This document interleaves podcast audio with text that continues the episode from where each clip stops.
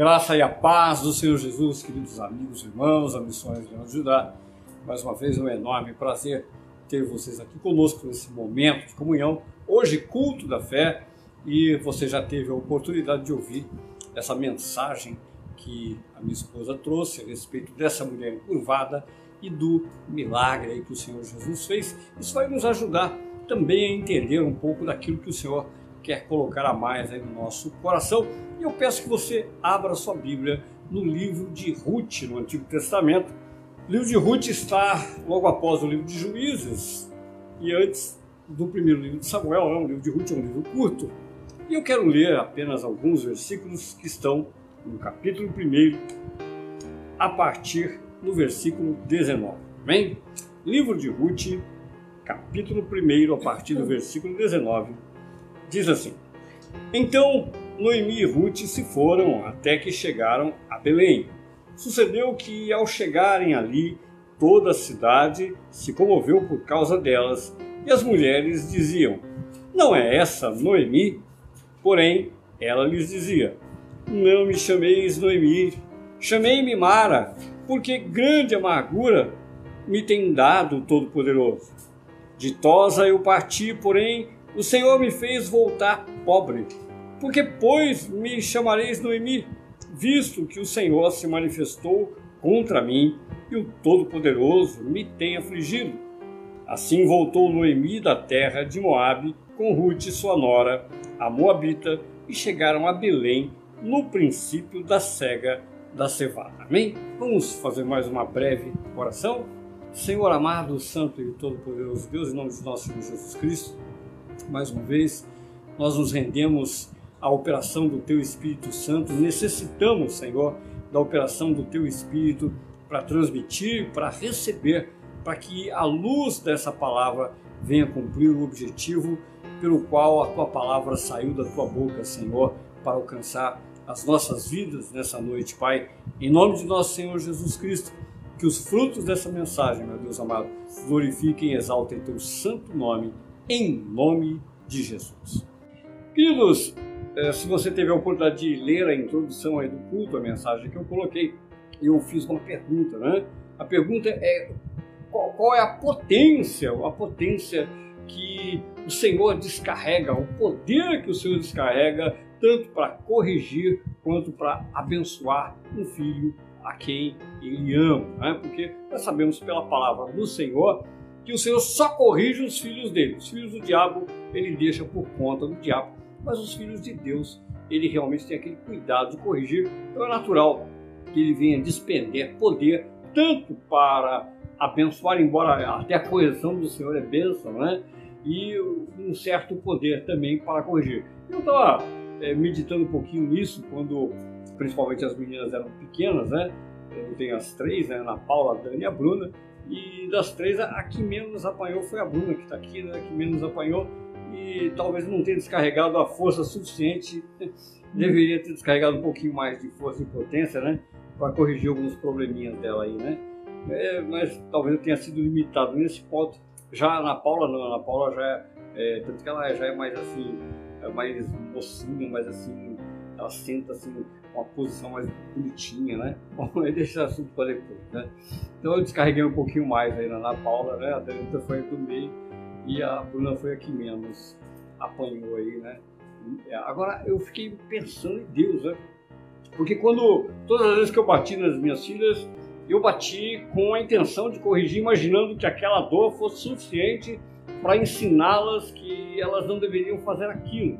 Então é, é uma guerra de poder, né? Aquele desejo de fazer o errado, aí apanha e a dor, a, a intensidade da dor deixa uma mensagem na alma, né? Não faça isso, não deve fazer isso, nunca chantageie seu pai, esse tipo de coisa. Mas às vezes não dá certo, não... por isso que às vezes falta intensidade, né? Intensidade, às vezes tem que ser com intensidade. E assim é Deus, assim é Deus. E aí a gente pega esse texto aí de Noemi e de Ruth embora eu tenha plena convicção que o problema todo aí da correção não era nem com Noemi. Você conhece, se você conhece a história, leia desde o início. O marido de Noemi, esse sim, era um pouquinho rebelde, é, saiu da terra de Belém e foi para Moab, tentando fugir ali da seca, foi para uma terra estrangeira, e ali o Senhor descarregou realmente a fúria dele, né? Então, não foi nenhuma fúria, ele matou o marido de Noemi, matou os filhos e deixou Noemi órfã e Ruth é, viúvas. É, órfã não é órfã de pai, é órfã é o nome da outra nora de Noemi, né? E ficaram as três viúvas até que Noemi decidiu voltar para Belém. Quando a gente olha e, e, e, medita um pouquinho nas palavras de Noemi, Noemi tá, ela não está fazendo uma reclamação, ela não está blasfemando, ela está revelando o coração dela, abrindo o coração dela. Ela, eles chegam, elas chegam a Belém e a hora que elas chegam a Belém, as mulheres que conheciam ela, viveu em Belém muito tempo, chegam e falam: essa não é Noemi? E Noemi significa uma, é, o nome Noemi significa prazerosa, prazerosa, deleitosa é o nome Noemi. Ela diz: não, não me chamo Noemi não, porque eu, eu até era Noemi quando eu fui, mas agora voltei já não sou mais. A minha vida tem sido muito amarga. O Senhor Todo-Poderoso tem descarregado a mão dele, a potência dele tem descarregado contra mim. Eu não sei o que eu fiz com ele. Se você comparar um pouquinho a história de Noemi com a história de Jó, é claro que pela proporção do que Jó tinha, o que aconteceu com Jó, dá a impressão que foi incomparável uma coisa com outra, mas não, pelo contrário. Talvez se Jó sentasse do lado de Noemi, Jó chorasse por causa de Noemi em função do, da circunstância. Ela realmente não tinha mais nenhum amparo e ela perdeu tudo, perdeu o marido, perdeu dois filhos, uma, uma, dentro daquela microvisão dela, aquele microcosmos que ela vivia, uma mulher daquele tempo que não tinha é, como trabalhar, ela perdeu todas as propriedades, perdeu tudo, perdeu tudo, perdeu tudo, perdeu todo o amparo e não tinha futuro nenhum. E ela tentou voltar sozinha para Belém, mas nós é, se você ler o livro de Ruth, você sabe que Ruth insistiu, porque ela queria continuar vivendo ao lado da sogra, ela amava a sogra e vivendo debaixo da proteção do Senhor. Testemunho de Noemi foi fundamental para que Ruth pudesse conhecer a Deus e tomasse aquela posição: olha, eu não quero ficar aqui em Moab, eu não quero viver aqui com mais com a minha família, quero andar contigo. Você é uma mulher maravilhosa, é uma mulher de Deus, eu quero estar ao teu lado e debaixo da cobertura desse Deus. E veja bem, apesar de tudo que aconteceu. Isso é, é profundo, né? Porque na verdade, não, peraí, Ô Noemi, você, minha sogra, você é maravilhosa, mas esse Deus eu não quero não.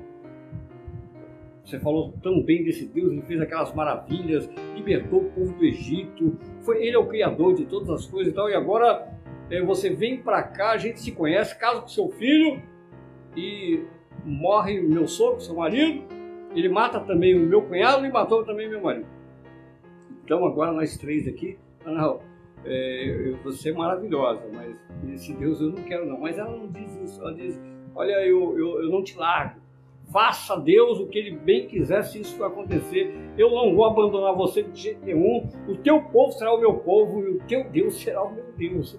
É fundamental entender isso aí, a força, a força, a intensidade de Deus para abençoar alguém. Como, como foi que Deus agiu ali no coração de Ruth? Nós sabemos que foi um, um longo tempo de convivência entre Noemi e Ruth. Foi um longo tempo. E não sabemos, veja, é, Noemi estava com aquele quadro triste e Ruth toma aquela decisão: não te largo, vou para lá, quero viver naquela terra abençoada de Israel e quero viver debaixo da cobertura de Deus, apesar dele ter, segundo as suas palavras, Dani, descarregado a mão sobre a sua vida no, pela fé. Quero estar em Israel e quero andar ao seu lado. E eu quero só comentar, não vou ler, o que passou, o que se passou, por exemplo, com o apóstolo Paulo e o apóstolo Silas, né? eles estavam lá né, na cidade de Filipos, começaram a andar pela cidade e lá encontraram uma jovem que tinha um espírito de adivinhação, um espírito maligno, um demônio. Ela era uma endemoniada, né? É, é sempre bom fazer esses parentes porque é, principalmente hoje em dia, que as pessoas são muito racionais, elas não querem entender que existe todo um mundo espiritual acontecendo ao redor delas. E também havia, evidentemente, ao redor de Noemi, de Ruth, toda uma circunstância envolvendo querendo destruir a vida delas. Assim o apóstolo Paulo e Silas estavam em Filipos e o mundo espiritual estava ali. Se você prestou atenção no texto que a Mara leu a respeito da mulher encurvada ali em Lucas 13, a Mara falou que é, ela leu no texto que o Senhor Jesus disse assim: Olha, é, não deveria eu soltar a essa filha de Abraão, a qual Satanás, Satanás, mantinha preso há 18 anos. Mundo espiritual. Mundo espiritual. Não, não é o cristão apenas. Toda pessoa ela deveria olhar para o universo, ela deveria enxergar e entender que tem coisas que eu posso ver, tem coisas que eu não posso ver. Mas as que eu não posso ver, elas não deixam de ser verdade, não deixam de ser real porque eu não vejo. Nós não conseguimos enxergar detalhes na vida de Noemi e de Ruth. Não conseguimos enxergar muitos detalhes na vida do apóstolo Paulo e Silas quando eles são pegos pelos os donos daquela jovem. Nós sabíamos que tinha uma jovem demoniada, encapetada, e que dominava a vida dela. E aí, quando Paulo liberta ela daquele demônio, os donos dela que mantinham ela escrava tomam Paulo e Silas e jogam lá para os responsáveis que colocassem eles na prisão como perturbadores. Dali para frente a gente não vê quase nada espiritual até o momento em que Deus resolve então socorrer Paulo e Silas. E ele manda um terremoto. Imagina um terremoto. Eu fiquei pensando, peraí, era melhor o terremoto antes? Na hora que os caras foram pegar Paulo e Silas, não podia ter acontecido um terremoto? E os caras caírem no chão, sair rolando lá, entrar num buraco, e eles escaparem sem ter que ir para a prisão sem ter que apanhar, não ter que apanhar, passar aquele sofrimento todo. É, então, umas coisas assim. É, Deus queria abençoar Paulo e Silas, deixou eles apanharem, deixou eles para a prisão, chega lá na prisão, no momento, determinado momento que eles começam a adorar, a louvar o Senhor, a orar, vem um terremoto, o terremoto abala toda a prisão, e aí as algemas caem. Então veja que quando a gente começa a tentar entender ou todo o contexto bíblico, nós vimos ali que no caso de Paulo e Silas havia um propósito.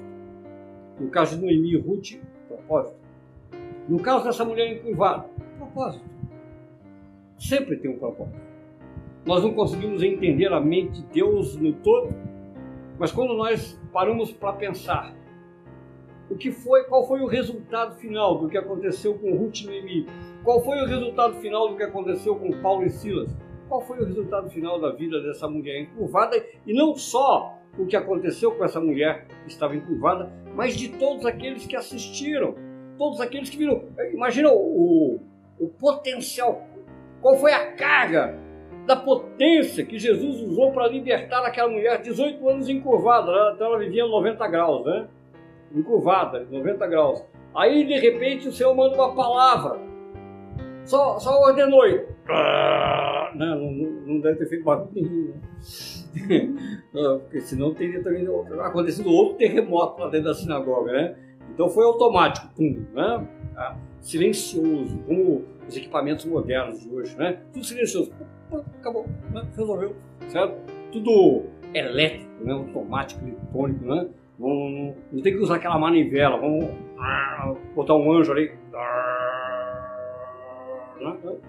Automático. Ah, potência foi muito, muito importante, né? Eu vi que o Senhor usou a mais alta tecnologia, certo? Para desencurvar aquela mulher. E lá no terremoto também ele usou uma tecnologia, porque o terremoto aconteceu ali na prisão, foi localizado. A cidade de Filipos não foi abalada, não, não tem nenhum comentário que houve um terremoto na cidade. Não, houve um terremoto na prisão. Terremoto na prisão. Terremoto na prisão, uma coisa assim, alta tecnologia, coisa de Deus. Por quê? Porque o propósito não estava, a intenção de Deus não era corrigir, alcançar ou abençoar a cidade. Ah, abençoar a cidade com um terremoto? A gente não sabe né, o que Deus pode fazer. Mas a intenção era salvar um carcereiro. A, a intenção era salvar a família do carcereiro. E, e para Deus é importante aquela família. para Deus, para o Senhor é importante aquela mulher encurvada, como era importante algumas pessoas que assistiram tudo aquilo ali, os discípulos estavam com ele. Para o Senhor era muito importante Noemi e Ruth. É, não vou dizer que principalmente Ruth, mas o testemunho daquelas mulheres, quando elas chegaram em Belém, naquela situação triste, terrível, mas depois o que o Senhor fez na vida de Ruth, é, através de Ruth, na vida de Noemi, mudou toda a história. Tanto que elas, Ruth passou a fazer parte da linhagem, da genealogia do Senhor Jesus, do Messias. Ela, eu posso estar enganado, mas ela deveria ser tataravó do Senhor Jesus, né? é, de Davi, né? De Davi, tataravó de Davi, e aí ela vai aparecer na genealogia do Senhor Jesus. Amém? Então, claro que o que importava ali não era estar na genealogia, nem que ela sabia, mas a mudança, tudo que aconteceu na vida daquelas mulheres, de, da forma como Deus operou na vida daquelas mulheres. Mas eu quero entrar aqui realmente é, na minha pergunta. Qual é a potência que o Senhor usa para abençoar e para corrigir? O, o quanto ele descarrega do poder dele. Imagina que para na sua vida ele tivesse que enviar um terremoto. Imagina que na sua vida ele tivesse que enviar uma bomba atômica. Ou que na sua vida ele simplesmente fizesse o que ele fez lá na sinagoga. Simplesmente ele liberasse uma palavra. Qual, qual é a potência dessa palavra? O que foi que o Senhor determinou na vida de Ruth e na vida de Noemi? O que foi que a palavra dele, porque ele já tinha um plano, um propósito. O que foi que aconteceu que está de acordo com Isaías 55, quando diz que quando ele libera uma palavra do céu, não tem jeito. Vai acontecer de acordo com o que ele enviou. A palavra que sai da boca de Deus não volta para ele vazia. Antes, fará o que lhe apraz e vai prosperar para aquilo que ele enviou. Ele enviou uma palavra, um poder sobre a vida de Ruth e Noemi que elas não conheciam. Elas não sabiam. Elas não tinham ideia. As palavras de Noemi revelam exatamente o contrário. Vou repetir para entender. Noemi, ela tinha uma visão muito limitada, um, aquele microcosmo dela, visão muito limitada. Ela simplesmente achava que realmente Deus estava com raiva dela. Deus pegou a cinta e me deu umas boas cintadas, não sei porquê. Apanhei, estou aqui agora, perdi tudo e voltei. Eu, eu, eu era uma mulher deleitosa e agora sou uma mulher amargurada o que o Todo-Poderoso fez na minha vida. Mas tudo bem, estou aqui. Realmente sem ver muita saída. Perdeu tudo. Perdeu o marido, perdeu os filhos, sobrou só. Ruth. Ela preferia, talvez até como Jó, né, em determinado momento, não ter nascido. Mas vamos lá. Assim pode acontecer na vida de qualquer pessoa, quando nós, com a nossa visão limitada, não entendemos o que Deus pode fazer, qual é a potência da palavra de Deus para mudar a minha circunstância. Jesus está na sinagoga, entra uma mulher encurvada, 18 anos. 18 anos. A Mara fez uma colocação muito importante, apesar de estar encurvada 18 anos, apesar de toda aquela vida de sofrimento, ela estava na sinagoga para ouvir a palavra de Deus. Por quê? Porque o que vai mudar a minha e a sua vida é a palavra de Deus. Ela podia estar encurvada, mas ela não era boba. Ela podia estar sofrendo há 18 anos, mas ela tinha fé. Por isso ela estava na sinagoga. A situação dela podia ser uma das mais tristes de todo o vilarejo ali de onde ela morava, mas ela não deixou de ter esperança de que o Senhor pudesse enviar uma palavra e mudar completamente a vida dela. Qual é a potência? Qual é o poder? Que explosão pode acontecer ao seu redor quando Deus envia uma palavra para mudar a sua vida? Qual é o propósito que Deus pode ter na sua vida? O que será que Ele está esperando acontecer? Será que Ele quer usar a sua vida como um testemunho para que as outras pessoas sejam salvas, como foi o caso do carcereiro, como foi o caso de muitas pessoas que depois viram Ruth, Noemi, como foi o caso de algumas pessoas que viram aquela mulher? Será que esse é o único objetivo do Senhor? A resposta com certeza é não. Não, não, porque um pouquinho de experiência, um pouquinho de oração, um pouquinho de dedicação em procurar ouvir a voz do Espírito Santo, qualquer cristão sabe que, antes de mais nada, quando Deus quer trabalhar na nossa vida, é simplesmente porque nós somos filhos e Ele pode estar querendo nos corrigir para nos elevar. Elevar espiritualmente, nos aproximar dele. Isso. Por quê? Porque é natural que a gente tome uma certa distância quando as coisas estão razoavelmente bem, ou quando elas não estão ruins o suficiente. Eu quero fazer um comentário aqui que algumas vezes eu, eu percebi nesse tempo que eu me converti ao Evangelho. Existem duas categorias de, de cristão bastante definidas, né? E todos, todos nós nos encaixamos numa delas. Ou eu corro para Deus quando as coisas estão bem, eu corro mais para Deus quando estão bem, ou eu corro para Deus quando as coisas estão muito mal. É natural, por causa da fraqueza da nossa carne. É natural que eu, eu seja pressionado pela minha alma a buscar mais a Deus, ou quando as coisas estão muito mal, ou quando as coisas estão muito bem. Então, tem essas duas categorias e a maioria, isso está assinado pela Bíblia, tá? É fácil ver isso na Bíblia. A maior parte das pessoas correm para Deus quando está tudo mal. Elas se aproximam mais de Deus quando está tudo mal. Por isso você já deve ter ouvido muito esse discurso, né?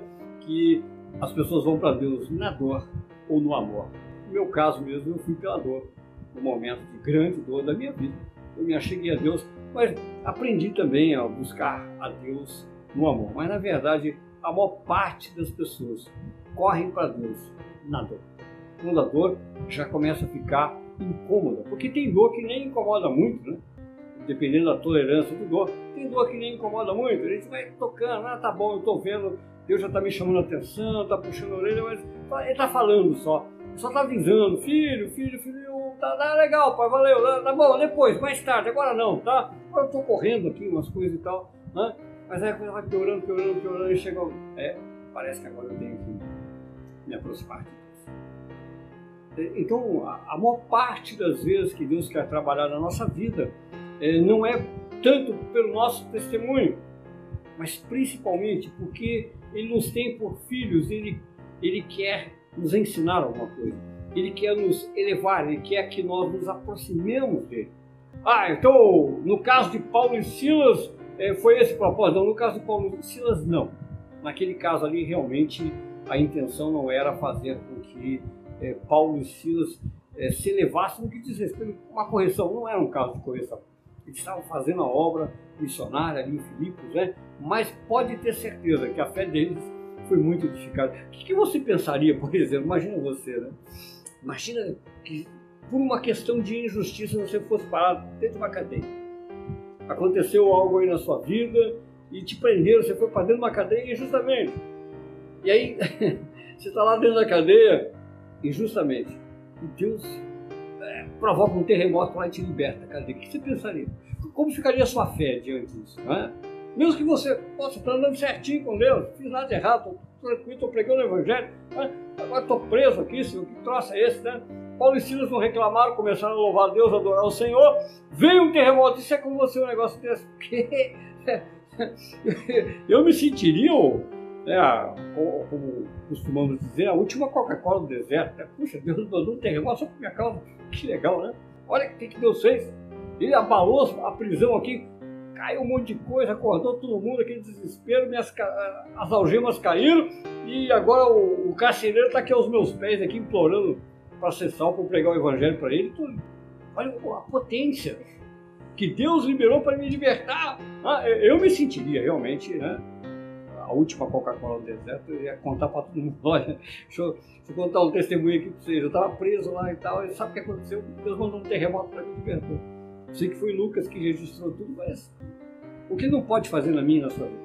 O, o que ele, se, se ele, por um determinado momento, ele descarrega uma certa potência para nos corrigir, sim, Se em determinado momento ele, ele nos aflige, ele pode nos corrigir é, para nos alinhar, para que a gente possa realmente ser abençoado, o que ele não vai descarregar de poder para nos abençoar? O que essa palavra poderosa de Deus faz no mundo espiritual que eu e você não podemos enxergar totalmente, e no mundo natural, para nos abençoar, porque Deus ama. Queridos, só reflitam só um pouquinho. Se Ele é capaz, capaz de é, fazer alguns estragos para nos aproximar dele, quanto mais Ele não vai fazer com a palavra dele depois que nós nos aproximamos dele. Porque é a maior parte das histórias bíblicas, uh, elas revelam exatamente isso. As pessoas estão afastadas de Deus. Israel, o testemunho da nação de Israel, quantas vezes Israel se afastou de Deus? E Deus usou realmente a força do inimigo, permitiu muita coisa para que Israel acordasse, despertasse, mas enquanto Deus despendeu de poder a palavra dele para abençoar a nação de Israel, o povo de Israel quando se aproximava dele. Quanto Deus gastou de poder para que você fosse salvo em Cristo Jesus. Colossenses, capítulo 2, fala a respeito dessa obra do Senhor Jesus Cristo, quando ele triunfou, ele, ele fez um desfile triunfal sobre todo o poder do maligno. Ele simplesmente envergonhou todas as hostes das trevas para colocar eu e você em liberdade das trevas ele usou um poder espetacular para ressuscitar Jesus Cristo que estava morto lá no inferno. A palavra diz que realmente o Espírito Santo de Deus usou um poder imenso para arrancar Jesus Cristo do inferno e elevá-lo às alturas. Por quê? Essa pergunta eu já fiz diversas vezes, já que se a intenção fosse apenas e tão somente glorificar o nome do Senhor, do Senhor Jesus, era mais fácil ele já ter ido para o céu direto, né? não ter descido para o inferno. Não, não, não, não. Porque ele precisava vencer a morte para que você vencesse a morte. Ele precisava vencer o pecado para que você vencesse o pecado.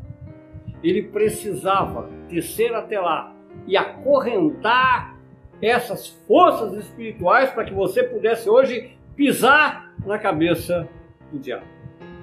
Em nome de Jesus ele despendeu todo esse poder para entregar aos filhos dele o mesmo poder.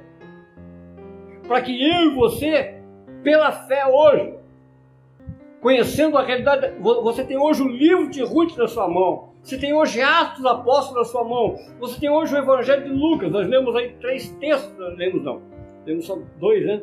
E tem o terceiro que eu comentei, de Atos Apóstolos, então você tem diversas referências para saber que realmente Deus usa o poder dele para nos abençoar. Que Deus usa a palavra dele para nos abençoar. Todos esses exemplos nos fortalecem. Olha, eu quero você perto de mim. E não importa quanto poder eu tenho que usar para abençoar meus, meus filhos. Agora, eu tenho que me despertar. Eu preciso entender a correção. Eu preciso me aproximar do Senhor quando eu estou longe dele. Afinal de contas, existe um mundo espiritual que eu não conheço. Existe um mundo espiritual que eu não posso ver. Existe uma guerra, uma batalha espiritual querendo me levar para longe de Deus. Existe um poder de Deus, uma, a, a potência que Deus libera. Por isso eu disse no começo que até quando Deus nos corrige é benção. Até quando Ele nos corrige é benção. Não sei como Ele, ele vai agir para nos corrigir, mas Ele quer nos advertir, preste atenção. Por quê? Porque você é livre. Ele não quer que você caia na armadilha do diabo, ele não quer que você viva endemoniado, ele não quer que você é, sofra das maldições que cercam a vida daqueles que se afastam dele. Mas você é livre, você pode, infelizmente, viver tudo isso na sua vida, sem a vontade de Deus. Mas ainda assim, ele vai liberar um poder sobrenatural para te libertar de tudo isso.